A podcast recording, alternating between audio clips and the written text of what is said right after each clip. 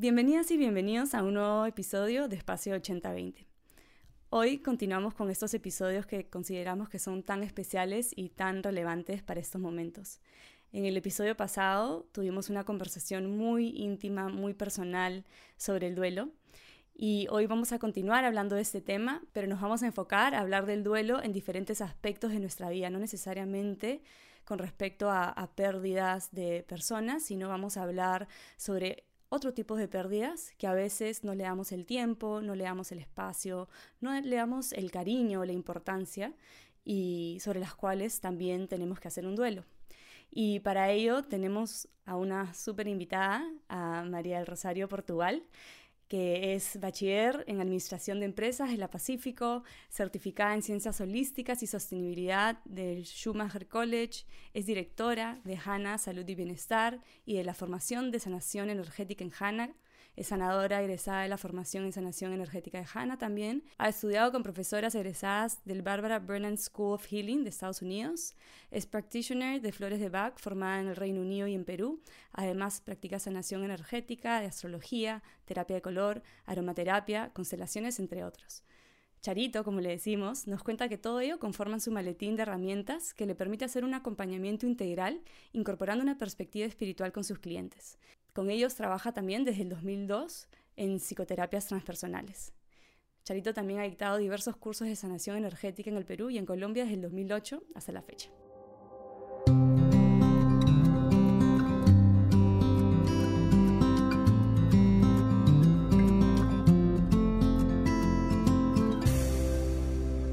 Estamos súper ilusionadas sentimos el corazón lleno de poder tener a Charito con nosotros. Así que bienvenida, Charito, y gracias por tu tiempo. Bienvenida, Charito, es lindo tenerte aquí. Gracias, Zoika, Steph, gracias por esa súper introducción. Wow.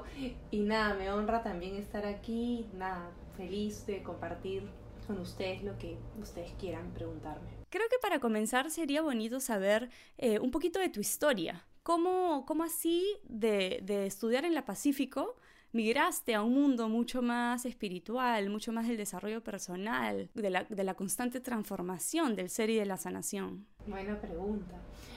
A ver, yo creo que a mí siempre me interesaron todos estos temas como humanos, ¿no? O sea, desde chica he sido, era una niña activa, movida, pero también bien lectora, ¿no? Y también bien sensible, ¿no? O sea, mis papás me tenían vetadas la mitad de las películas porque las cosas me movían un montón, ¿no? Me interesaba la gente. Y entonces en verdad desde chica he leído, me, me acuerdo que me leía todos los dramas de, de, la vida real del Reader Digest, de las selecciones, ¿no? las revistitas que habían en esa época. Y así, cuando me tocó la, la edad de elegir, en verdad no sabía bien qué quería, ¿no? De más chica había pensado estudiar en algún momento biología, pero la verdad que las ciencias naturales de la secundaria de mi cole anularon el deseo. Este, y ya en quinto y media, como que uno no sé, ¿no? Es una edad difícil para elegir. Entonces yo creo que elegí la carrera del que está parado en el medio, ¿no? A mí me gustaba el arte, me gustaba la naturaleza y me gustaba la psicología, pero la sentía un poco como sentía como que era muy analítica, no sé, había algo ahí que no me mm. cerraba, ¿no? Entonces escogí administración, que era lo más fácil, ¿no? Y tenía mi prima hermana, que era como un role model, mi mejor amigo en la Pacífico, y entonces entré a la Pacífico, ¿no? Y este, pero ya ahí en la carrera se hizo evidente, ¿no? Que, que habían cosas que a mí me faltaban, ¿no? O sea, los, mis cursos favoritos en la Pacífico me fue bien y me gustó la formación, ¿no? No, no la critico para nada, pero mis cursos favoritos eran sociología, psicología, teología, o sea, un poco todas esas humanidades, ¿no? Y al final, bueno, me di cuenta que la administración es como un maliticito de herramientas, pero no es una vocación, ¿no? No es como quiero ser doctor o abogado entonces, pero bueno, en verdad lo que yo he terminado haciendo, con lo que estoy contenta además, como que no existía tampoco en el menú de lecciones, ¿no? Es algo que se fue como armando a la carta y con la vida, ¿no? Creo que tener 20, 20 17 años es difícil, ¿ah? Porque es como que uno tiene una intuición de, de qué va el rompecabezas de tu vida, pero tienes un pedacito muy chiquito armado que no te permite ver la figura, ¿no? Completa, sí. Entonces, después vas joining the dots, como dicen, uniendo los puntitos, ¿no? Y eso un poco fue pasando, ¿no? Y después ya fui encontrándome y encontrando como esas cosas que me llenaban más o a las que había venido, siento, ¿no? Y yo quiero saber, em, ¿cuáles son los beneficios que encuentras en estos diferentes tipos de especializaciones que, que has venido trabajando y aprendiendo durante, y practicando durante todo este tiempo? En cuestión de, por ejemplo, las flores de Bach o, o la terapia energética. Y un poco qué es también la psicología transpersonal, ¿no? Porque me parece que es una psicología que, que no todos la conocemos justo eso te quería explicar porque ha sido como un poco un descubrimiento reciente, ¿no? O sea, yo cuando estaba en la Pacífico en último ciclo se, se abrió un convivio, un convenio entre universidades y podías tomar cursos en otras, ¿no? Y como yo en verdad me quedaba un curso por llevar en décimo ciclo, me metí a un montón de cursos en la católica. Mi último ciclo fue hacer mi empresariado en la Pacífico y me metí a artes y a psicología en la católica, o sea que me saqué un poco el clavo, ¿no? Entonces, he tomado algunos cursos y luego durante todos estos años he tomado cursos también en psicología, en psicoterapias, he trabajado con varias psicólogas, superviso mis casos con la que fue mi psicóloga, a quien admiro mucho, y esa mirada me suma un montón. Por eso es que en la formación de HANA que hemos creado, eh, incluimos cursos también de psicología tradicional, digamos. ¿no? Entonces, lo que he descubierto hace unos años a raíz de estos cursos es que la psicología como carrera no es un no te enseñan un método para curar, o sea, sí que significa alma en griego. Entonces, psicología es como el estudio del alma humana, ¿no? Este, pero se, es como entender, ¿no? Cómo funciona el ser humano, su comportamiento, sus necesidades, sus aspiraciones. Pero cuando tú te gradúas de psicólogo, así como cuando te gradúas de médico, eh, no estás listo para ejercer porque no tienes herramientas las herramientas son las psicoterapias, ¿no? Que es lo que estudia el psicólogo después y ahí elige entre una serie de corrientes, ¿no? Que puede ser psicoanalítica, cognitiva conductual, humanista, gestáltica y no sé. Entonces, he descubierto, a raíz de que le pedí a una de las profesoras de Hanna que nos explicara todo esto bien, que las psicoterapias, el Reiki, este tipo de cosas como las flores de Bach, son herramientas, ¿no? También para curar o colaborar a la psique humana, son psicoterapias y transpersonal porque incluye la dimensión espiritual. Digamos que hasta la psicología humanista estás hablando de cuerpo, mente, emoción, pero lo transpersonal es lo que incluye a veces también lo transgeneracional, ¿no? Lo sistémico y a la vez un poco lo espiritual, ¿por qué no decirlo así? ¿No? Entonces es eso. Entonces yo creo que eso es lo que yo hago yo no me di cuenta antes, pero fui recogiendo un montón de, estudié tres años de terapia psicocorporal, una de artística, luego Reiki, flores y así, cositas. Y todo esto forma parte de lo mismo, ¿no? Esta mirada un poco transpersonal. Exacto, y creo que es un poco lo que nosotros también tratamos de transmitir aquí, ¿no? Justo nosotros tenemos como especialidades que también se complementan en psicología, biología, la ciencia de la felicidad, el tema de movimiento. Em, y creo que es una mirada integral a la persona, ¿no? Que se está dando mucho también, por ejemplo, em, en querer incorporar también temas de nutrición, de alimentación, de, de, no sé, un montón de cosas que en un principio hace, hace no mucho, hace 10 años, no estaríamos no habríamos pensado que era así. Entonces, trayendo ese, esa mirada un poco más holística, integral, empezar a pensar en, todas estas cosas que vienen después, o todas estas cosas de las que no se hablan también, o todo esto transgeneracional, ¿no? Em, yo creo que el duelo también es algo que está completamente a un lado de lo que es nuestra vida, de lo que es nuestra manera de cómo comportarnos, no solamente individualmente, sino en una sociedad, cuando es algo tan esencial, al menos yo lo siento así, como para poder entender la vida. Tal cual. En general. Tal ¿no? Cual. Entonces...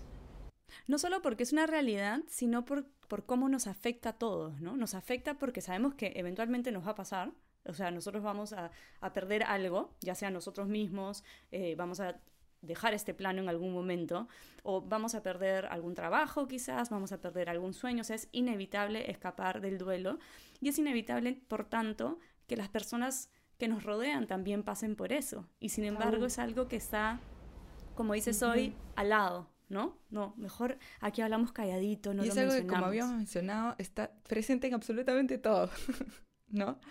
Eh, entonces quería, queríamos más o menos que nos converses un poco más sobre eso, ¿no? Sí, me gusta cómo lo están como introduciendo, ¿no? Me, me, hace pensar en muchas cosas, pero lo primero que me viene es como la naturaleza, ¿no? Yo siento que podemos aprender un montón, que todo está un poco en la naturaleza, ¿no? Que si nos dedicáramos a observarla, podríamos aprender como un montón de, de lo que es la vida, ¿no?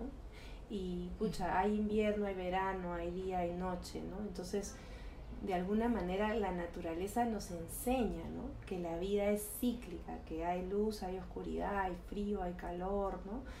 Y alguna vez leí, no me acuerdo en dónde, creo que en un cuentito para niños, que claro, si tú por primera vez sin que nadie te explique, ¿no? Es en un país así donde hay estos cambios de clima radical todavía, vieras lo que les pasa a los árboles en otoño, ¿no?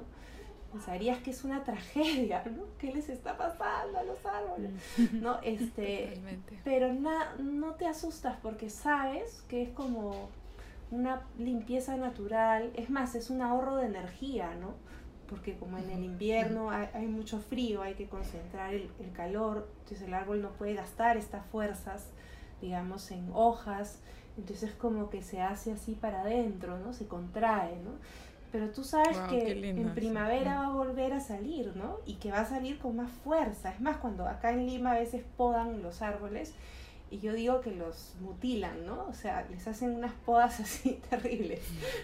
Pero antes yo sufría, o sea, quería quejarme con la municipalidad, ¿no? Pero ahora sé que no, crecen lindos, ¿no?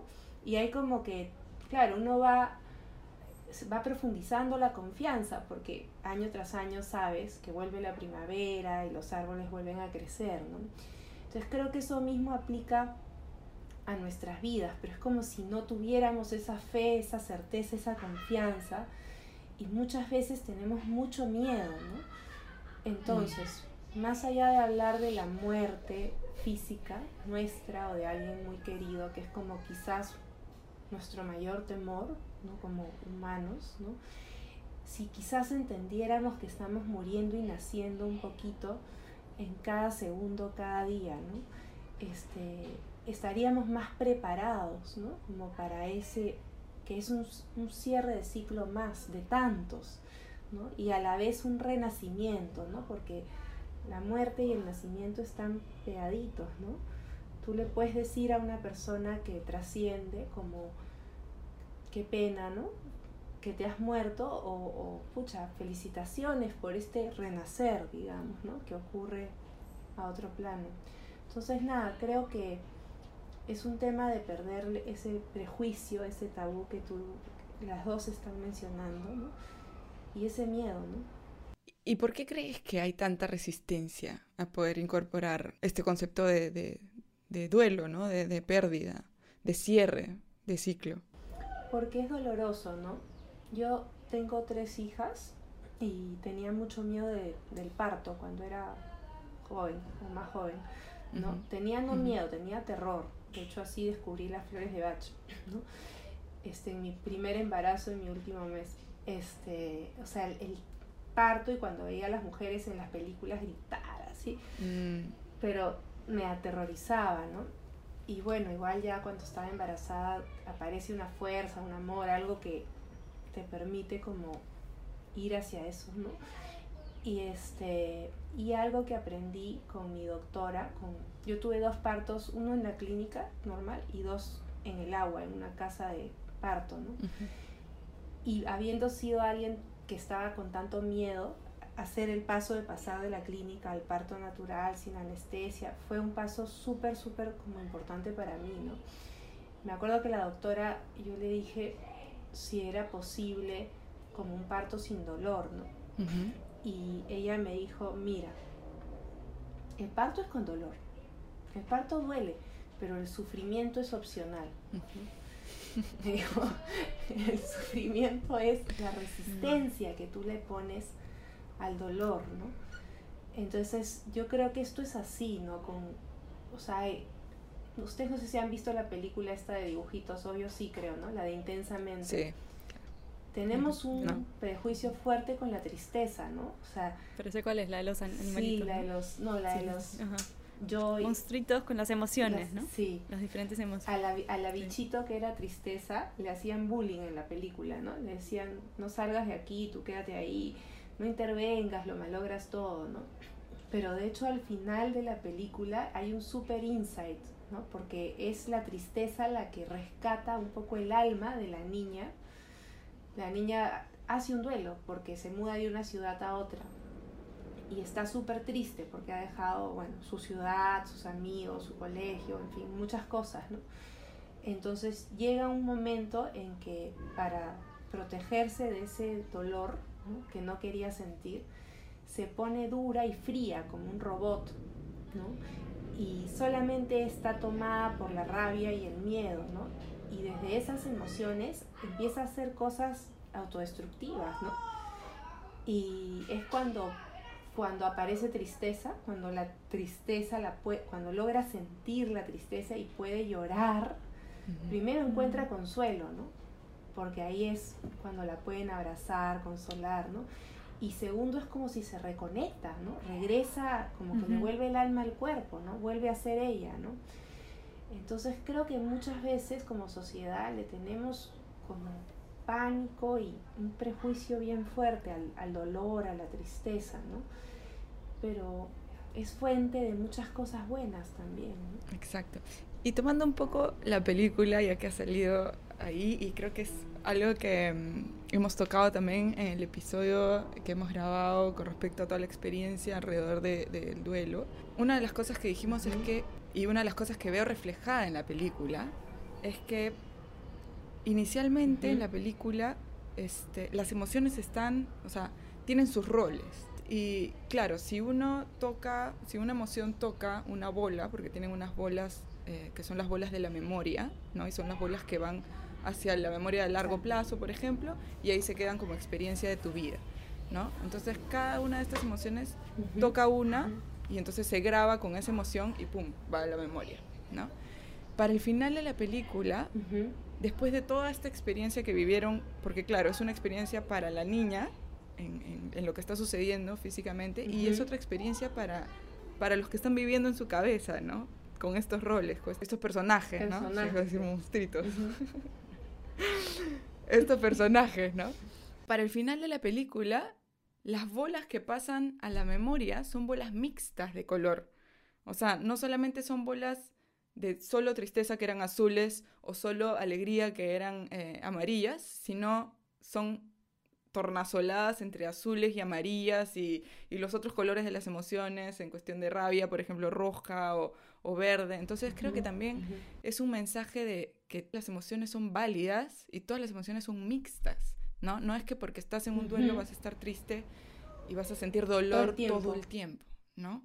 Eh, son cíclicas, o sea, eh, eh, a mí me ha pasado cuando, cuando empiezas a llorar por algo, tienes un pico de dolor y después la calma es automática porque el cuerpo también es sabio, ¿no? Entonces es como que es este desahogo, es este descargo y luego eso no, no, no dura por, ¿no? Al menos de que dura si es que no lo atiendes, ¿no? Pero, como, como conversábamos, ¿no? Sobre estas resistencias, me parece que, que es tan esencial entender eso para perder también un poco de ese miedo, ¿no? Exacto. Hace muchos años yo tuve que, y creo que lo comentaba en el episodio pasado, o yo no me acuerdo si es que conversándolo contigo soy, pero yo tuve que hacer un duelo cuando mis papás se separaron de quién era mi padre. Entonces, de quién había sido él antes de que se separaran, a quién se había convertido él o, lo que representaba. Y fue muy duro. Y yo me acuerdo que con mi psicóloga, estoy hablando hace 10, 15 años, ella me decía, yo le decía que a veces, que yo sentía como si tuviera, no sé, un vacío, no un vacío ni siquiera, como si tuviera cemento concreto en el pecho. No sentía espacio, no, no sentía emociones, eh, o sea, o era raro. Y ella me decía, lo que pasa es que es como que si tu tubería está conectada de tu, de tu mente a, tu corazón. Entonces tienes que como destapar esa tubería y, permitirte sentir y permitirte pasar por este duelo para que puedas volver a, sentir todas, todas las emociones. Y me acuerdo que ella me decía eso y yo decía, ok, tiene sentido lo que me está diciendo a nivel racional, pero decía, no sé cómo se hace esto. yo, porque es como que un chip que, ¿no? prendo, el, prendo el switch. Claro. Este, pero claro, a través de terapias, y me acuerdo clarísimo que llegó un momento en donde dije, llegué y le dije, wow, siento que cada vez que respiro hay espacio en mi pecho, algo como ha pasado. Y empecé a conectar con eso y me, me empecé a permitir sentir. Y, fue una forma de vivir completamente nueva para mí. Y, y, bueno, y siempre tengo presente cuando hablamos de las emociones a una de mis investigadoras favoritas que siempre cito en este podcast, que es Brené Brown, que explica cómo uno no puede selectivamente eh, adormecer, ¿no? entumecer emociones incómodas, dolorosas, porque lo haces con, el resto de emociones. Con todo. Exacto. Entonces, Cuando, cuando la escuché primero a Brené Brown hablando de esto, que es una persona que admiro muchísimo, decía, es que eso es lo que me pasaba tal cual. Y me pongo a pensar en la coyuntura en la que estamos viviendo por la pandemia a nivel mundial, en Perú con el tema político que también muchos otros países en Latinoamérica lo están viviendo. Y lo que yo te quería preguntar era, ¿Tú cómo ves, por ejemplo, a, la gente con la que tú trabajas personalmente, la gente que va a Hanna? ¿Qué es lo que está pasando con...? con, La gente está súper... Yo creo que ahorita la emoción predominante es el miedo, ¿no? Y el miedo te hace segregar adrenalina, ¿no? Bueno, y otros, otras sustancias químicas, ¿no? Llamadas neurotransmisores. Entonces se te activan, es como si ahorita hay un león, ¡pum! Todo tu, ¿no? La circulación, tu sangre, la velocidad de tu corazón, todo se pone hiperactivo porque tú estás preparada como para correr o defenderte, ¿no? Y entonces es como si estuviéramos así hace un año y medio, ¿no? Casi en un estado permanente de hay un león enfrente, ¿no? Cosa que tiene el cuerpo, la mente, el corazón, uff, ¿no? O sea, en un nivel de estrés. Muy, muy alto, ¿no? Quizás te dirías, salvo honrosas excepciones, ¿no? Por ahí algunas personas que logran manejarlo mejor, ¿no? Pero no es como el común denominador, digamos, ¿no? La tristeza, que de hecho está presente, no está tan consciente, o porque como la situación es de emergencia, ¿no? Es, no estás, yo siempre doy el ejemplo de, hay una flor en las flores de Bach que se llama Estrella de Belén, que es la flor que yo digo que es como el abrazo de la mamá, es la flor que brinda consuelo y es una esencia que se usa para liberar energía estancada, que se queda estancada por experiencias de shock o trauma, ¿no? Este, ahorita quiero volver a lo que acabas de decir de tu autora favorita, porque hay algo ahí bien importante en eso que has dicho. Este, pero para un poco redondear la idea, eh, cuando un niño se golpea y no hay nadie alrededor para abrazarlo, el niño hace así y sigue, ¿no? Y se come sus lagrimitas, ¿no? Pero apenas ve a la mamá, entonces ahí viene el abrazo y ahí ¡boom! suelta el llanto, ¿no? Y mucha gente dice, ay, es que contigo se engríe, si estaba perfecto, si no había llorado.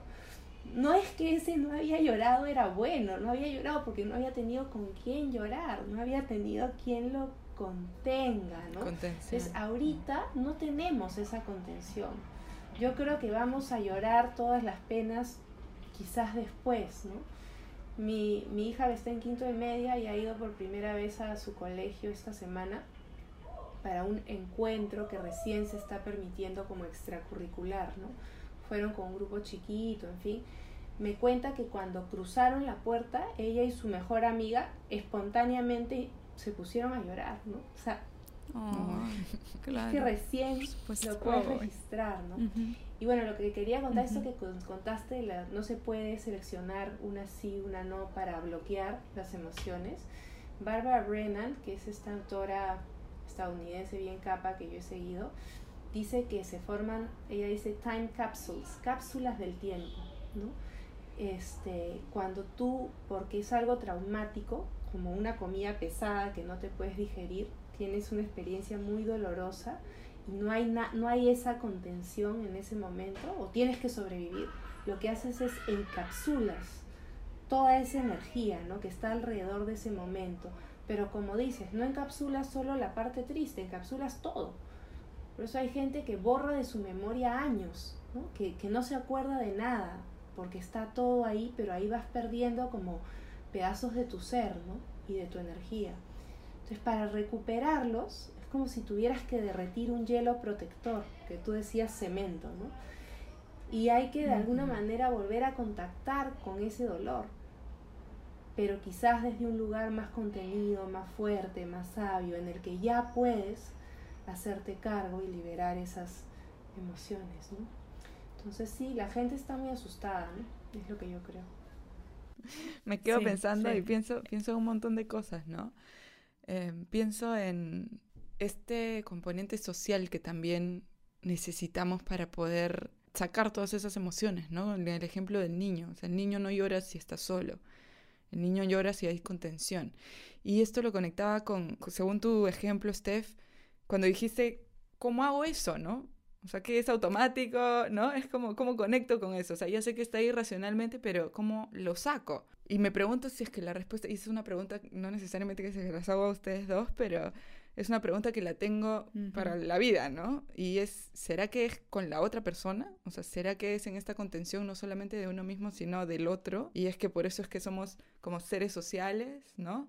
Y por eso es que es tan esencial, por ejemplo, en temas de duelo también, porque compartía con Steph que bajo mi experiencia del duelo, eh, cuando falleció mi papi, y es algo que yo le transmito a todas las personas que han perdido a un ser querido, siempre que les he escrito algo, una de las cosas que les digo es, encuentra en tu familia la fortaleza que necesitas ahora, porque el hecho de que ustedes estén unidos es todo lo que, lo que yo siento que se necesita o bajo mi experiencia, lo que yo necesité para poder, en uno, darle sentido, entender, saber que estoy como, como acompañada, ¿no?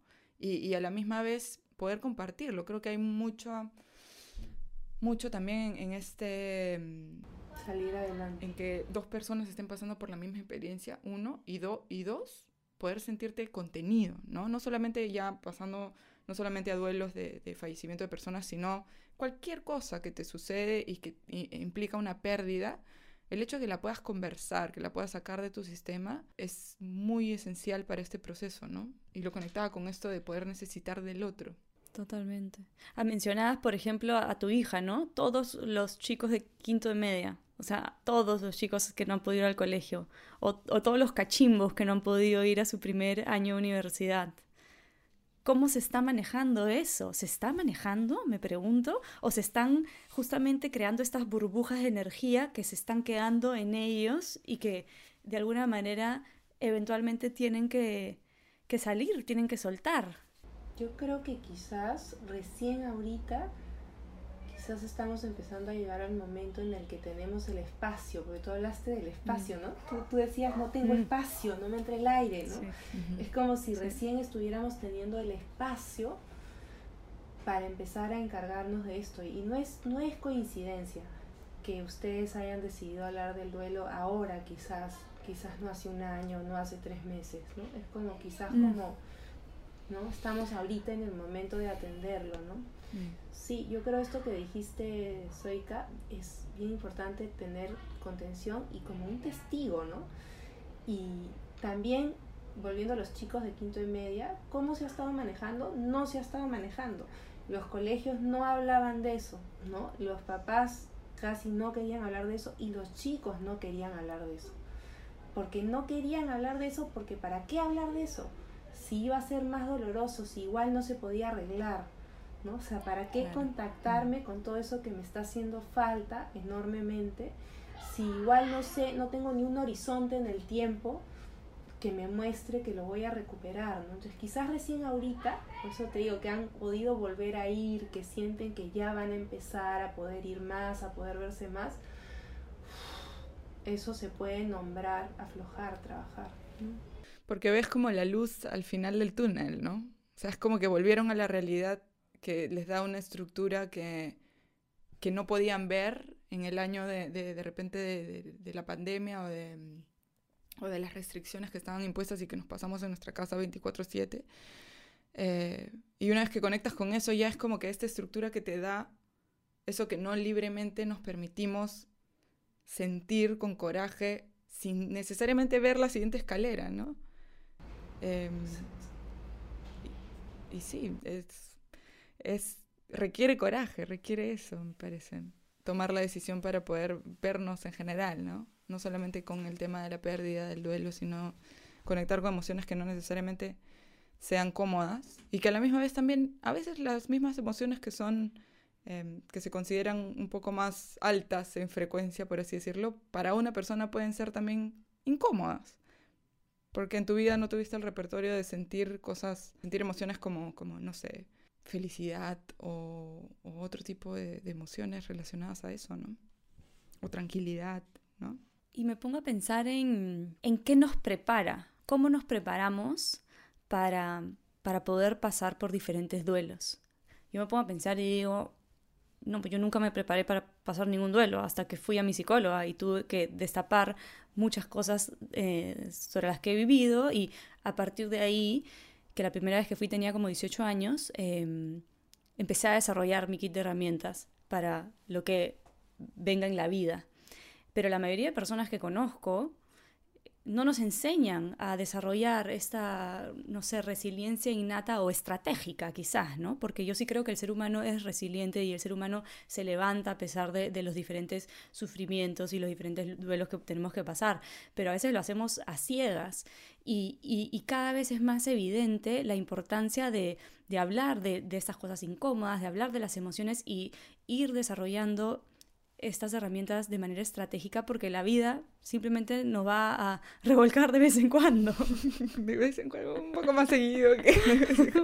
a veces más seguido que otras. De hecho, yo le vi un libro eh, que, me, que habían tres enseñanzas, que acá las tengo apuntadas, y que decía, las cosas buenas no nos protegen de las cosas malas, las cosas malas ocurren de forma azarosa, porque claro, a veces dices, a mí ya me pasó una tragedia, así que no me va a pasar otra mañana, y pa, te, puede pasar otra, ¿no?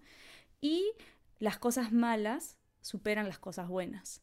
Entonces, estos son tres enseñanzas inevitables en la vida que lo escribe una psicóloga que se llama María Sirvas, que trabaja mucho en psicología positiva, y ella escribe un libro a raíz de que pierda a su hermano cuando tenía como 40 años. Entonces es como felicidad en tiempos de, duelo, una cosa así se llama el libro. Eh, y cuando leí esto, inmediatamente me pongo a pensar en el rol de las emociones positivas, porque generar emociones positivas son eh, un protector de las circunstancias. Es como cuando tenemos un kit de herramientas, cuando generamos muchas emociones positivas, es como si fuera nuestra cuenta de bancaria de emociones positivas, que cuando viene algo difícil, ok, vamos restando. Y si lo hemos cambiado bien, probablemente vamos a superar mejor eh, cualquier evento. Y si la tenemos vacía, la vamos a pasar bastante mal y vamos a necesitar mucho más ayuda. Interesante lo que dices, me, me viene Buda Buda decía que el origen del sufrimiento es el apego, ¿no? El que nos apegamos y, bueno, nos apegamos a, personas, pero nos apegamos a cómo deberían ser las cosas, a expectativas, ¿no? Entonces hay esta frase que dice, no llores cuando el sol se oculte porque las lágrimas no te dejarán ver las estrellas, ¿no? Entonces quizás también entender que siempre, aún en lo malo, como el yin yang, ¿no? Hay algo bueno, ¿no? Y en lo bueno hay algo difícil o algo, en fin, es así, ¿no? Eh, y a mí me sostiene un montón la fe, no la fe necesariamente católica, o no digo, bueno, yo nací católica y no es que reniegue de eso, pero no me refiero a ese tipo de fe, ¿no? Sino la confianza en que la vida tiene una inteligencia más grande que, que la mía, ¿no? Y que es una inteligencia infinitamente sabia y amorosa. O sea, yo me he ido convenciendo de eso, ¿no? Aún que pueda haberlo dudado en algunos momentos, porque todo el mundo tiene momentos difíciles donde dices, a ver, esto sí no me cierra, donde, donde tú, que estás ahí arriba o lo que seas, piensas que esto tiene un sentido bueno, por favor, no, pero, pero a veces cuando ya pasa y ves como con distancia, dices, wow, ¿no? O sea, esto fue para esto, esto ayudó a esto, ¿no? De, esto salió esto. Y entonces como quizás vas desarrollando más fe, más confianza y vas encontrando más paz. Y quiero regresar al hecho de que eso no va a evitar el dolor. El dolor, igual que el amor, igual que la alegría, son como parte de la vida, ¿no? Y a veces son una es una emoción, puede ser, no digo para que ah, nos volvamos adictos a, a la tristeza, pero miles de las canciones, de las poesías más lindas, de los cuadros, de las, de las, no sé, herramientas, han nacido en esos momentos de vulnerabilidad, en esos momentos en que estamos rotos, quebrados, en que el orden que habíamos construido se ha deshecho, en que tenemos que volver a empezar, ¿no? Entonces yo recalco, cada muerte hay un nacimiento, ¿no? Si lo podemos ver y recibir, si no nos quedamos apegados resistiéndonos, ¿no? Pero bueno, también esa resistencia es parte natural de un proceso, ¿no? De las etapas del duelo, como dicen, ¿no? Claro, claro. Y, y, y algo que, que, creo que hemos recordado varias veces en diferentes episodios es la importancia de la vulnerabilidad y cómo la vulnerabilidad o ser vulnerables significa tener coraje, porque muchas personas piensan que vulnerabilidad es debilidad, pero es todo lo contrario, es tener coraje y nuevamente trayendo a Brené Brown quien explica muy bonito cómo coraje viene del latino cor, que significa corazón. Mm. Y la definición original es poder contar la historia de quién eres con todo el corazón. y a mí eso me parece maravilloso. Mm. Sí. Y y creo que eh, me pongo a pensar en, todas las personas que han perdido ciertos sueños o que han tenido que dejar ir ciertos sueños hoy por hoy, que pueden ser cosas que, que, o sea, es tan personal. Puede ser, este año me pongo la meta de correr una maratón o de empezar a hacer deporte o, o comer bien y la ansiedad no le permitió o em, empezar mi emprendimiento o que me suban de puesto. O sea, hay tantas historias tan personales y haber perdido, haber tenido que dejar esos sueños ir, son dolorosas y nadie te puede decir si es que el dolor de uno o del otro es mayor o menor. Cada experiencia es única y todas las emociones hay que validarlas. O sea, sobre los que nos hacemos responsables es sobre nuestro comportamiento. Pero qué importante es poder decir, sí, pues, o sea, de repente mi sueño era mudarme a otro país y tu sueño era mudarte al, a una cuadra los dos son igual de importantes, los dos son igual de relevantes. Entonces hay que acompañarnos juntos y, llorar juntos si es que es necesario. Yo pensaba en, esto de las resistencias que habíamos estado conversando y, y, pensaba en esto de la reacción, ¿no? Muchas veces nosotros, justamente por estas resistencias, lo que hacemos es reaccionar una vez que ya conectamos con esa luz al final del túnel, o que ya conectamos con, ese, con esa contención. Pero quiero poner sobre la mesa también hay otro tipo de comportamiento que vendría a ser la prevención, ¿no? que es algo que muchas veces no hacemos. Si bien algunos duelos no los podemos evitar y pasan de un momento a otro, creo que si es que de alguna manera sabemos que vamos a estar perdiendo algo o a alguien, también puede haber algún tipo de trabajo de prevención en relación a eso, ¿no? Creo que sabes que creo que la vida te va preparando si vas tomando conciencia de que de hecho hay épocas más felices, vamos a decir, o más ligeras, pero aún en las épocas más felices y ligeras, ¿no? Hay frustración, hay cosas que no se cumplen. Yo hoy día quería hacer esto y no se pudo, vamos a decir desde chiquititos, ¿no? O sea, este entender que a veces no se puede, pero bueno, no se pudo esto, pero sí se pudo esto otro. El que no se pueda también validar la emoción, lo que tú dices, Steph, ¿no? Que a veces vivimos en una sociedad donde, sí, pero mamá, pero yo quería ir a tal sitio y no se va a poder y estoy triste. Bueno, pero ya, fíjate en lo positivo, mira el vaso medio lleno. No, está bien, siempre y cuando no nos niegue la otra mitad de nuestra vivencia, experiencia y de nuestro ser, ¿no? Yo me acuerdo mucho una, una vez una persona que me vino a visitar para una terapia que trabajaba en un colegio grande y en un puesto importante. Y estaba súper asustada porque en el colegio se habían muerto varios papás en ese año, sobre todo en una promoción a la vez, ¿no? Muchos. Entonces era como que la energía del, del duelo, digamos, estaba súper presente, ¿no? Eh, eran además niños chicos y estaban asustados de los otros niños de que también les pudiera pasar eso a sus papás, digamos, ¿no? y ella no sabía cómo manejarlo, ¿no? Primero como que no lo habían estado hablando de en el colegio, pero como habían sido tantas familias a la vez, ¿no? Entonces yo me acuerdo que le dije, escúchame, pero ¿por qué mejor, en vez de hacer como que no existe, ¿por qué no abres el espacio para hablar de eso? ¿no? Porque todos lo deben estar necesitando, ¿no? Ella tenía terror de que se le desbordara, ¿no? De que se le saliera de las manos, ¿no? Y yo me acuerdo que yo lo que hice en ese momento, lo que me vino fue ayudarla a contactar a ella con un momento de duelo. Le pregunté qué había hecho ella, si alguna vez había tenido alguna pérdida importante. Me dijo que sí, una pareja. ¿Y qué hiciste para salir de esa situación? ¿Cómo lo manejaste? ¿no? O sea, ¿cuáles fueron tus recursos? ¿no? Entonces, nada, me acuerdo que, nada, me contó su experiencia, lo que había hecho. Entonces dije, bueno, entonces anda allí, ¿no? O sea, anda a ese espacio donde tú estás aquí, sobreviviste, saliste adelante, ¿no? Y, y, quizás hablar de eso nos acompaña, ¿no? No nos quita el dolor, pero que tú me lo cuentes, soy Caponte y me dices, yo me apoyé en mi familia, a mí me, o Steph, a mí me sirve mi, mi cuenta en el banco de, de cosas buenas, ¿no? O yo les cuento, bueno, a mí me sirve confiar, saber que las cosas al final son, ¿no? Y todo eso nos ayuda y nos acompaña, pero también, ¿saben? Hay momentos en que hay como fases, y hay como fases en las que uno simplemente está en shock, no puede hablar ni procesar, a veces no puedes ni llorar, ¿no? Entonces tampoco te puedes forzar porque se terminaría volviendo violento, ¿no? Y quizás, ¿cuál sería mi consejo principal, ¿no? Como tener infinito amor, ¿no? Hacia uno mismo y hacia una persona que tú estás acompañando durante un duelo, ¿no? Infinito amor, paciencia, presencia, ¿no?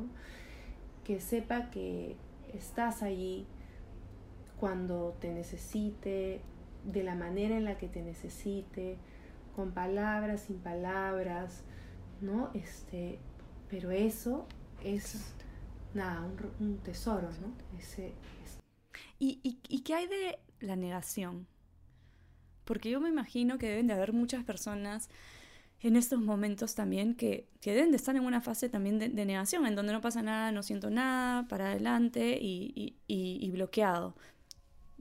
¿Se les puede decir algo o simplemente es estar ahí y esperar si es que en algún momento se permiten sentir, se permiten procesar. Es una de las fases, ¿no? La negación es una de las fases. Este, creo que nos pasa absolutamente todos, ¿no? Cuando uno tiene una pérdida, sobre todo si es una pérdida abrupta, pero inclusive cuando no, ¿ah? es, hay una parte del tiempo donde te parece irreal, ¿no? En cualquier libro sobre duelo lo vas a encontrar, ¿no? Es como el shock, Luego viene esa etapa de negación, ¿no? que puede ser más corta o más larga, dependiendo de, los recursos, de los prejuicios, del, entorno, ¿no?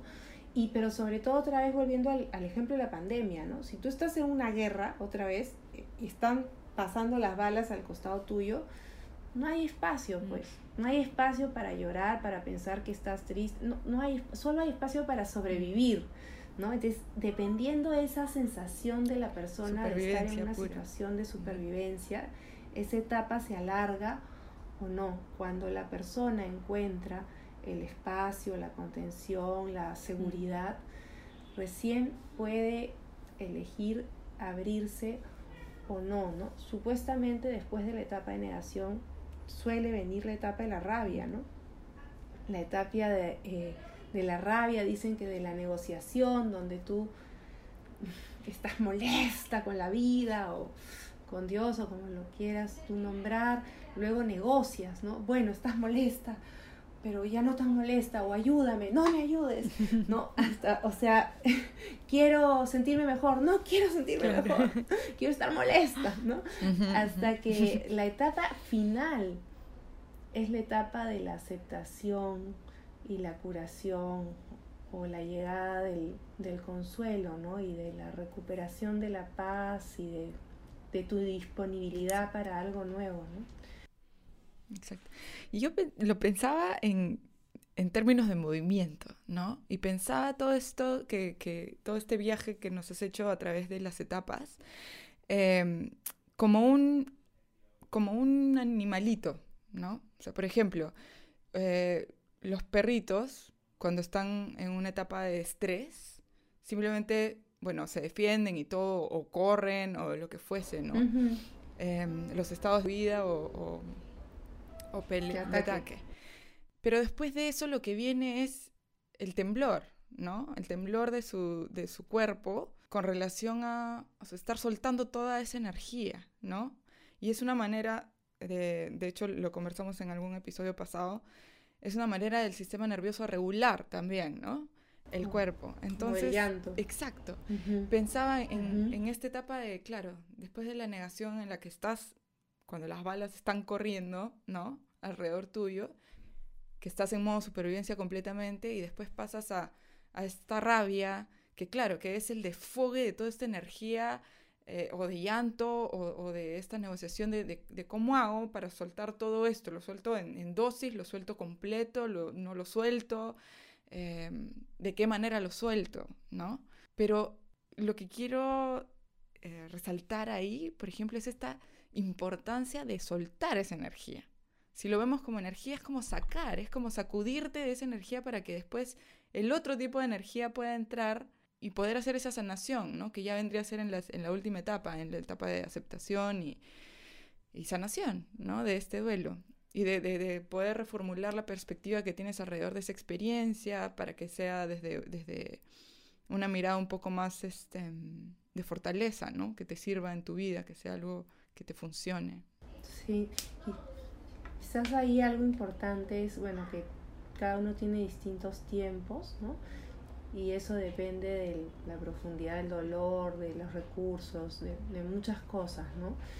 Pero quizás también eso que tú dices en la etapa de la negociación, no es, es como lo suelto, como no lo suelto, pero también es como ya lo estoy aceptando y no lo puedo aceptar y no lo quiero aceptar porque tenemos mucho esto del apego, ¿no? Miedo a la pérdida, ¿no? Vivimos, bueno, el duelo es, es una pérdida, ¿no? Por una pérdida, pero es porque tenemos esa sensación de que vamos a perder esto que hemos amado, ¿no? O que ha sido importante para nosotros. Entonces, la, lo que aporta la tristeza cuando uno estudia las emociones, o sea, la parte buena, es este, la valoración, ¿no? Uno siente tristeza cuando pierde algo y ahí reconoce que eso era importante, valioso, amado, ¿no?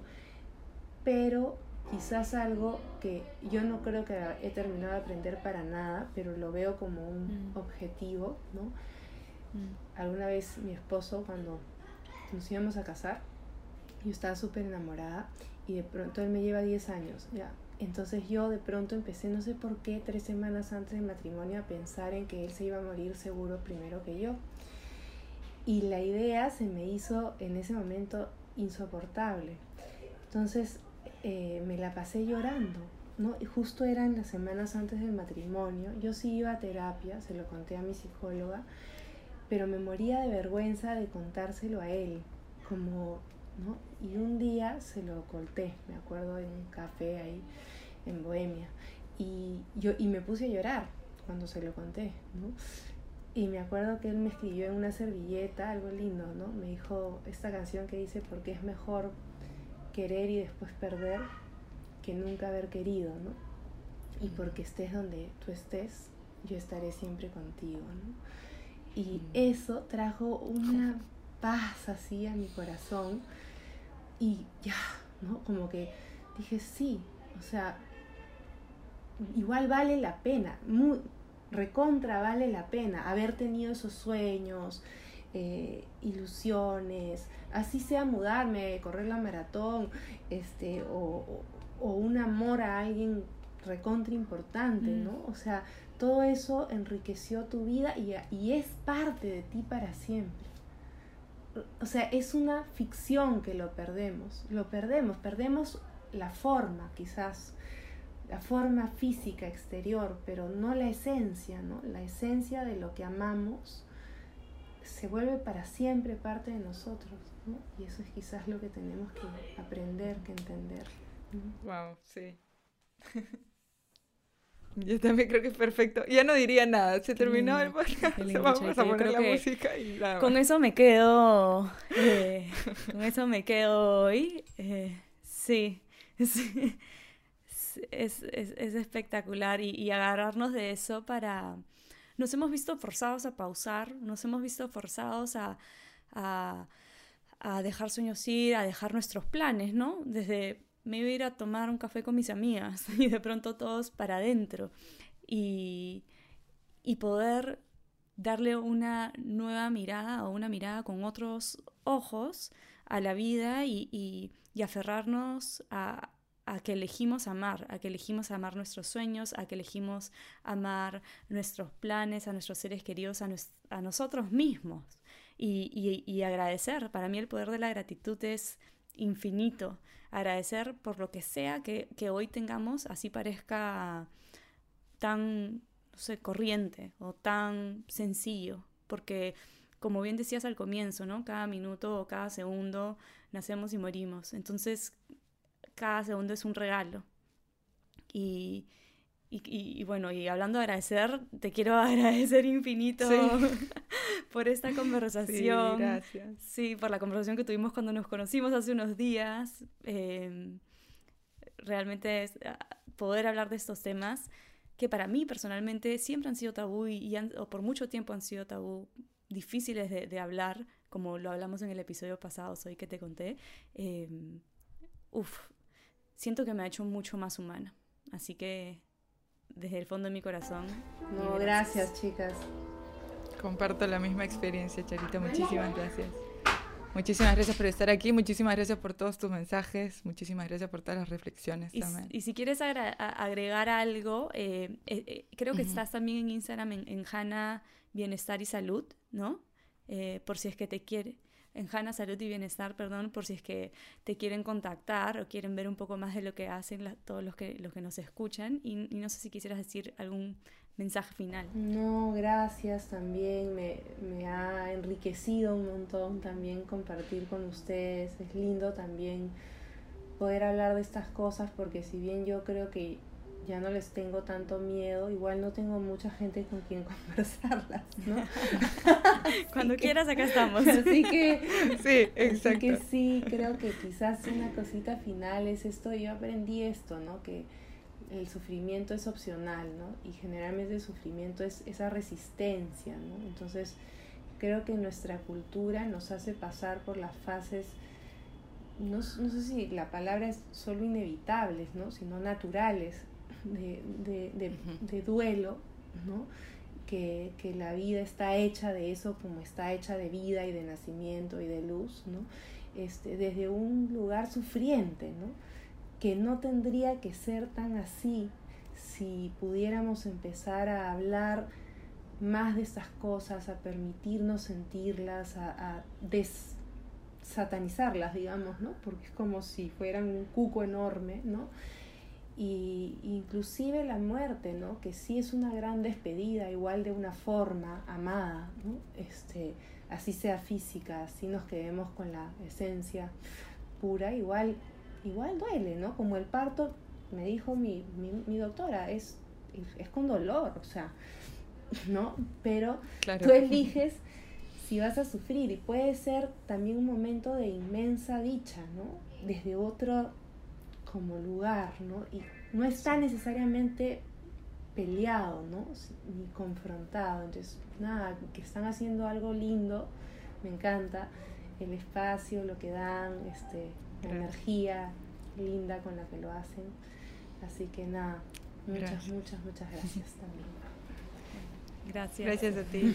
Y gracias a todos los que nos escuchan. Ya saben que, que nos pueden encontrar en Instagram en espacio80.20. Y si creen que este episodio, los podcasts en general, les sirven a las personas que más quieren, porfa, no duden en compartirlos y en contactarse con nosotras para cualquier cosa. Acá estamos siempre para ustedes. Los queremos a todos muchísimo. Los queremos. Nos vemos la próxima semana. Chao.